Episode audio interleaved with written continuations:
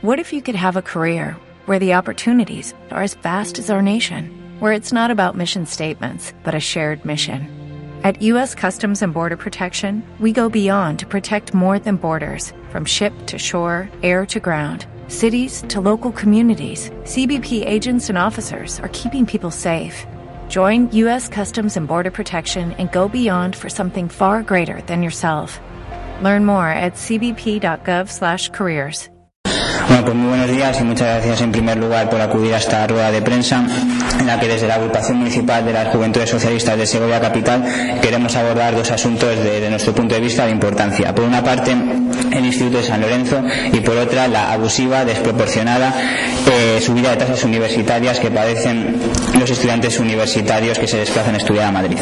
Bueno, en primer lugar, en relación al Instituto de San Lorenzo, los jóvenes socialistas de Segovia queremos instar a la Junta de Castilla y León desde esta rueda de prensa a la construcción del instituto, razón por la cual vamos a iniciar a lo largo de la próxima semana una campaña informativa dirigida al conjunto de la sociedad segoviana, aunque especialmente a los vecinos de este barrio de Segovia. Lo cierto es porque lo cierto es que el Instituto de San Lorenzo viene siendo una demanda vecinal muy importante que se viene arrastrando en el tiempo sin aportar una solución clara desde hace prácticamente dos décadas. A lo largo de este tiempo siempre han existido compromisos claros, incluso en materia de financiación, así como buenas palabras por parte de la Junta de Castilla y León, que durante años ha mostrado su compromiso de construir el centro una vez el Ayuntamiento de Segovia dispusiera de una parcela y se la cediera a la Junta de Castilla y León. Sin, sin, embargo, nos encontramos con que ahora que la responsabilidad del proyecto recae únicamente sobre los despachos del Gobierno de la Junta de Castilla y León, el Gobierno Económico del Partido Popular se ha desligado de este compromiso de construir el centro. Eh, algo que sabemos a ciencia cierta desde principios del año pasado, cuando el señor Sánchez Pascual, director general de Política Educativa de la Junta, afirmaba que el Instituto de San Lorenzo, así como el CEO de Riaza, no era ya considerado una obra prioritaria. Así pues, el objetivo que nos marcamos en esta campaña es explicar a los ciudadanos qué es lo que ha sucedido en relación al Instituto de San Lorenzo, pero contando la historia en su totalidad y no solo una parte de la misma, como acostumbra hacer en sus declaraciones el Cuando en el año 2003 se produce la llegada del gobierno municipal socialista, es cierto que existía una parcela para construir el instituto, pero también es cierto, y esto es lo que se les a los responsables del Partido Popular, que esta parcela era claramente insuficiente para construir el instituto. Eh, contaba con 5.400 metros cuadrados, lo que posibilitaba una superficie construida de un máximo de 6.600 metros cuadrados, que quedaba 3.000 metros por debajo de lo que requería una, una infraestructura educativa. Esta situación obligó, por tanto, al gobierno municipal socialista a buscar una nueva ubicación que sí reuniera las condiciones necesarias no una chapuza como era lo que pretendía hacer por aquel entonces el Partido Popular. Eh, así pues, el Ayuntamiento de Segovia desde entonces ha dado todos los pasos necesarios para acabar contando en febrero del año 2011 con una parcela eh, cedida, a la, eh, cedida a la Junta de Castilla y que contaba con todas las infraestructuras básicas tal y como le exigía el gobierno regional para poder iniciar el proyecto. Sin embargo, en este mes de septiembre se cumplen ya cuatro años desde que el Ayuntamiento de Segovia, por acuerdo de pleno y por la unanimidad de toda la corporación municipal, cediera a la Junta de Castilla y León la parcela para construir el instituto. Y se cumplen también 19 meses desde que el Ayuntamiento de Segovia finalizara esas obras que exigía la Junta de Castilla y León. Por tanto, la pregunta que nos hacemos ahora es ¿dónde está la Junta de Castilla y León? Preguntamos cómo puede ser posible que después de todos los trámites que ha tenido que realizar el Ayuntamiento de Segovia para hacerse con esa parcela, ahora el Gobierno regional no impulse el proyecto. Nos parece también curioso que cuando no estaba en su mano la construcción del instituto, la Junta de Castilla y León sí afirmara que podía realizarlo y que tenía partidas presupuestarias para ello y que ahora que les corresponde a ellos ejecutarlo digan que es imposible. El pretexto que han utilizado es que las circunstancias económicas ya no lo permiten. Eh, sin embargo, nos parece escandaloso que hayan utilizado durante el último año este pretexto cuando hace unos pocos meses comprobamos que la Junta de Castilla y León sí disponía de hasta 7 millones de euros para hacer un pseudo palacio de congresos en el campo de golf de la Faisanera y sin embargo hayan dicho durante todo este tiempo que no tenían para hacer una infraestructura educativa tan necesaria. Por tanto, vender ante ante la, opinión, pública que la única culpa y el único responsable de que no esté construido el Instituto de San Lorenzo es el Ayuntamiento de Segovia. Primero, porque el cambio de parcela era imprescindible para poder realizarlo y, en segundo lugar, porque si el proceso se ha demorado tanto en el tiempo, ha sido porque era imprescindible aprobar un plan general de ordenación urbana con el que no contaba la ciudad de Segovia. Tenemos la sensación, así por tanto, que, eh, que a lo largo de estos años la Junta de Castilla y León usado el Ayuntamiento de Segovia como una excusa y como un pretexto fácil contra el que dirigir las críticas en la opinión pública. Sin embargo, creemos que no ha sido difícil comprobar que el verdadero problema en relación al Instituto de San Lorenzo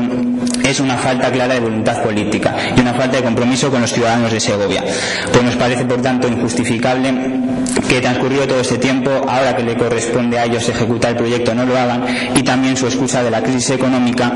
cuando el dinero sobra raudales, cuando se trata de tapar las vergüenzas de Segovia 21. Por tanto, en este, curso, en este inicio del curso político y también del curso escolar, eh, creemos que es el momento de exigir a la Junta de Castilla y León que de cara a los próximos presupuestos autonómicos del año 2014 introduzcan unas partidas presupuestarias contundentes y no testimoniales para la construcción de este recinto. Para construir un instituto que, voy a leer textualmente, es imprescindible para atender las necesidades educativas del barrio de San Lorenzo. Esta frase se la tomó prestada al señor Postigo, la pronunció el pasado 11 de mayo del año 2011 en plena campaña electoral. Bueno, aprovechando esta rueda de prensa, el segundo aspecto que queríamos abordar es, como he dicho antes, la abusiva, desproporcionada y exagerada subida de tasas universitarias. Y ahora añado también que profundamente injusta, pues carga sobre los hombros de los estudiantes eh, los recortes, los brutales recortes que se han producido en la universidad pública.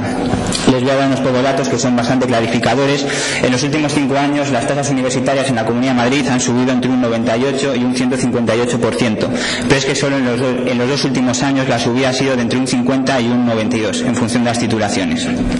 Estas subidas, eh, acompañadas de lo, del repunte en el precio del transporte público, han provocado que a día de hoy un estudiante pague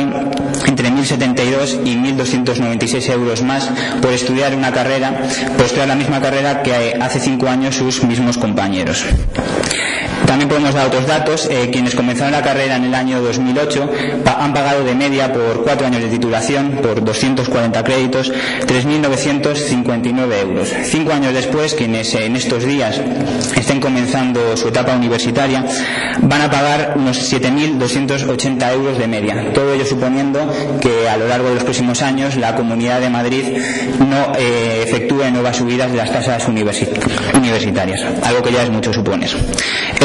Para que se haga una idea clara de este desproporcional incremento, un ejemplo muy claro es el siguiente. A día de hoy, estudiar algunas de las carreras que han sido tradicionalmente más baratas en la universidad, como historia, una filología o ADE, por ejemplo,